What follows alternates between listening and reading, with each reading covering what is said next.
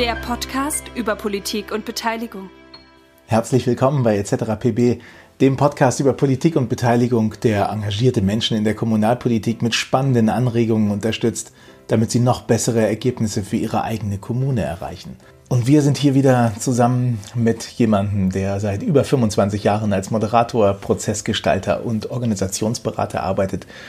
Er ist Geschäftsführer des Bürgerbüros Stadtentwicklung in Hannover und Inhaber von Plancom. Herzlich willkommen, Oliver Kuklinski, hier in unserer gemeinsamen kleinen Reihe Bürgerbeteiligungspraxis. So haben wir sie genannt. Ich glaube tatsächlich, du warst das, ähm, der mir mal beigebracht hat, wenn ich in einem Schlichtwohngebiet eine möglichst breite Beteiligung der Anwohnerinnen und Anwohner haben will, dann muss ich unter allen Teilnehmenden an der Bürgerbeteiligung einen Plasmafernseher verlosen. Kann das sein? nee, ich habe dir mal gesagt, es gab eine Zeit lang, eine Zeit, wo in bestimmten Wohnvierteln, ähm, die man auch gerne Brennpunktstadtteil oder so nennt, man tatsächlich die Leute eingeladen hat zum Bürgerforum. Das war so zur Anfangszeit der Quartiermanagements und gesagt hat, wie bringt man die da hin? Und damals der Knaller war DVD-Player. Das war so ganz neu. Und da hat man gesagt, verlosen unter den Leuten, die zu diesem Bürgerforum kommen, DVD-Player. Hat das funktioniert? Das hat funktioniert. Die Leute haben denen die Bude eingerannt, ähm, haben sich aber natürlich 0,0 für das interessiert, worum es eigentlich ging, haben da ihre Zeit abgesessen. Und ähm, ja, einer hat sich gefreut oder eine, die den DVD-Player gewonnen hat. Wie macht man es denn besser?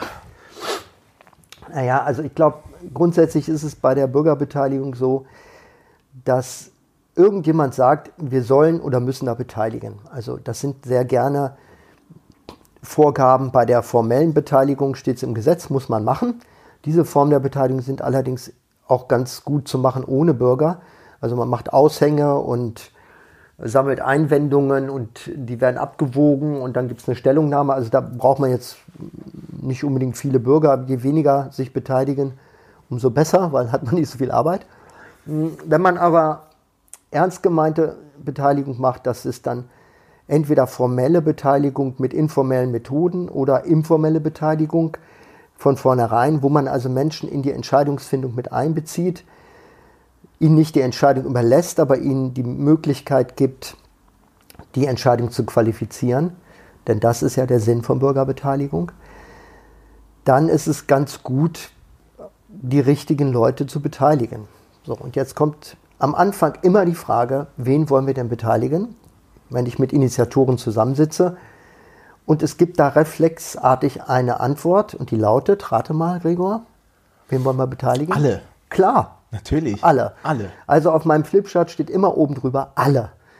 Und dann sage ich, ja, das ist kein Problem, wir können alle beteiligen. Also das ist, das ist ganz einfach. Man muss dann einfach sich die Zeit nehmen, es dauert ein bisschen länger. Aber nimm mal einen Stadtteil von, hier die hannoversche Südstadt hat 40.000 Einwohner mit dem Nachbarstadtteil Bult. 40.000 Einwohner in, ich weiß nicht, vielleicht 20.000 Haushalten ehe man jetzt 20.000 Klingeln geklingelt hat und auch überall jemand zu Hause war, da ist man ein paar Jahre unterwegs. Das heißt also, wenn ich sage, ihr wollt wirklich alle beteiligen, ja, nein, natürlich nicht so alle, aber potenziell alle. Und dann geht's los, fragt, okay, wer sind denn da, wer gehört denn zu diesen allen? Und dann sammeln wir die Akteure, also wir machen eine sogenannte, schönes Wort, Akteursanalyse. Wen betrifft die Planung eigentlich? Das sind erstmal diejenigen, die das Vorhaben haben, städtische Stellen, Politik, Verwaltung.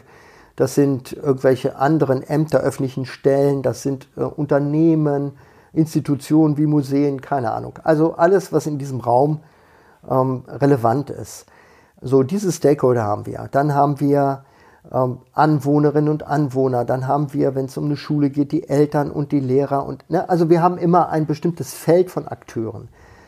Und dann gibt es aber immer eine Begrenzung in den Ressourcen. Also ich habe nur ein bestimmtes Zeitfenster, in dem ich die Beteiligung durchführen kann. In dieser Zeit kann ich nur mit begrenztem Personal eine begrenzte Anzahl von Menschen erreichen. Dann, wenn ich ganz viele Menschen beteilige, bekomme ich ganz viel Informationen, die müssen verarbeitet werden. Also lange Rede, kurzer Sinn. Wir brauchen auch immer den Ressourcenrahmen. Wir müssen also sehen, welche sind die Akteure, die Schlüsselakteure, die wichtigsten, die auf jeden Fall beteiligt sein müssen, damit wir überhaupt zu einer Planung kommen, die hinterher akzeptiert wird.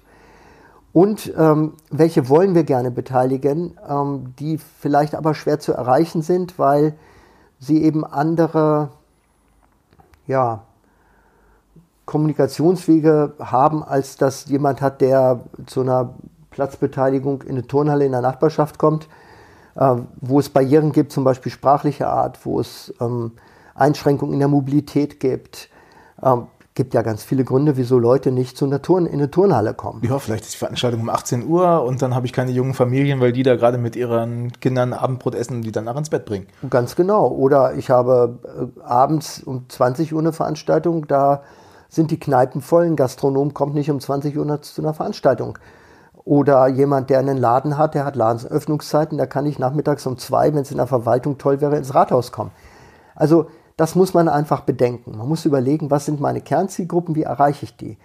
Und dann geht es darum, wie erreiche ich die? Das geht schon in die Richtung, mit welcher Methode. Manche Leute kommen zu einer Versammlung, das heißt, die kann man einladen ins Rathaus oder in, in eine Kneipe in der Nachbarschaft. Andere, die kommen nicht. Die kommen einfach nicht. Zu denen muss man hingehen, da muss man wirklich klingeln und sich äh, einladen lassen, sich hinsetzen, mit den Leuten reden.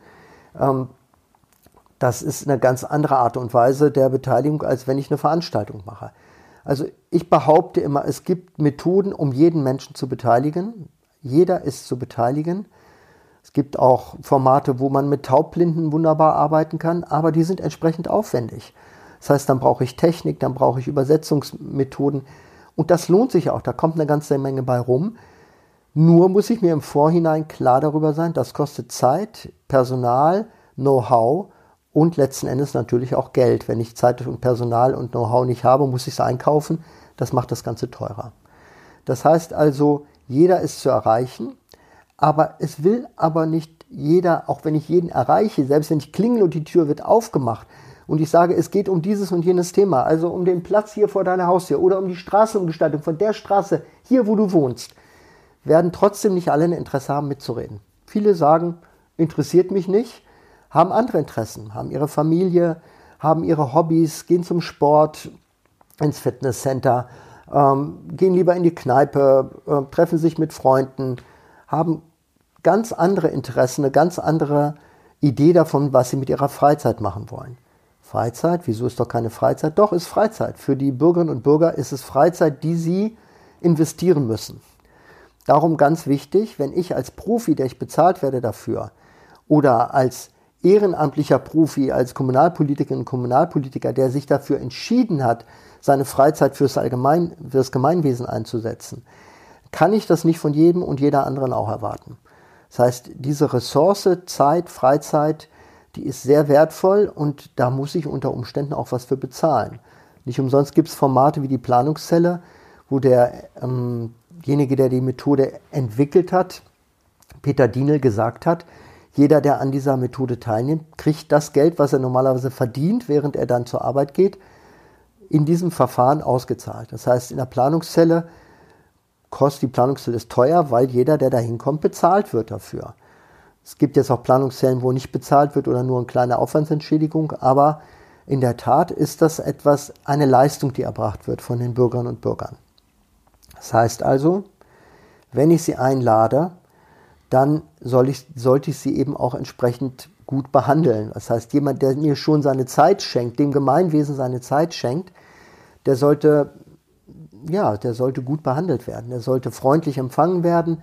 Der oder die sollte was zu essen und zu trinken bekommen, also nicht auf dem Trocknen sitzen.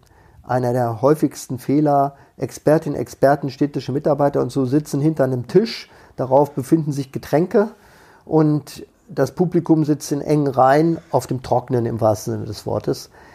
Darf man nicht machen. Also man muss die Leute gut behandeln, wenn man von denen gut behandelt werden will. Also das einfache Prinzip. Ja, und deine Frage ist ja die gewesen, wie bekomme ich möglichst viele Leute in ein Beteiligungsverfahren? Das ist für mich nicht so wichtig. Wichtiger ist, dass ich die richtigen bekomme, also die, die auch die verschiedenen Meinungen, Perspektiven repräsentieren auch wenn ich hinterher keine repräsentative Beteiligung habe. Weil letzten Endes geht es darum, dass das, was diese verschiedenen Perspektiven, ähm, also wenn ich zum Beispiel einen Platz nehme und ähm, da ist jemand, der ist obdachlos und der lebt auf diesem Platz, ist das natürlich eine völlig andere Perspektive, als wenn ich einen Kiosk betreibe auf dem Platz und meinen Lebensunterhalt da verdiene, aber ganz woanders wohne.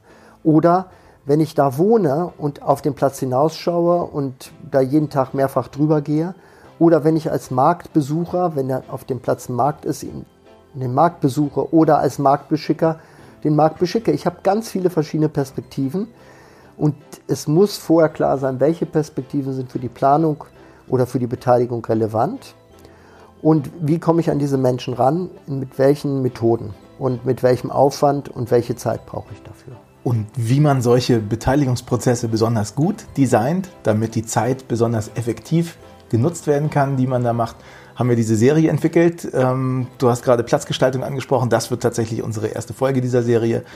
Ähm, das heißt, freuen Sie sich darauf. Für heute machen wir Schluss. Ich freue mich. Fantastisch. Bis Behalten dann. Sie mit uns die Lust auf Demokratie.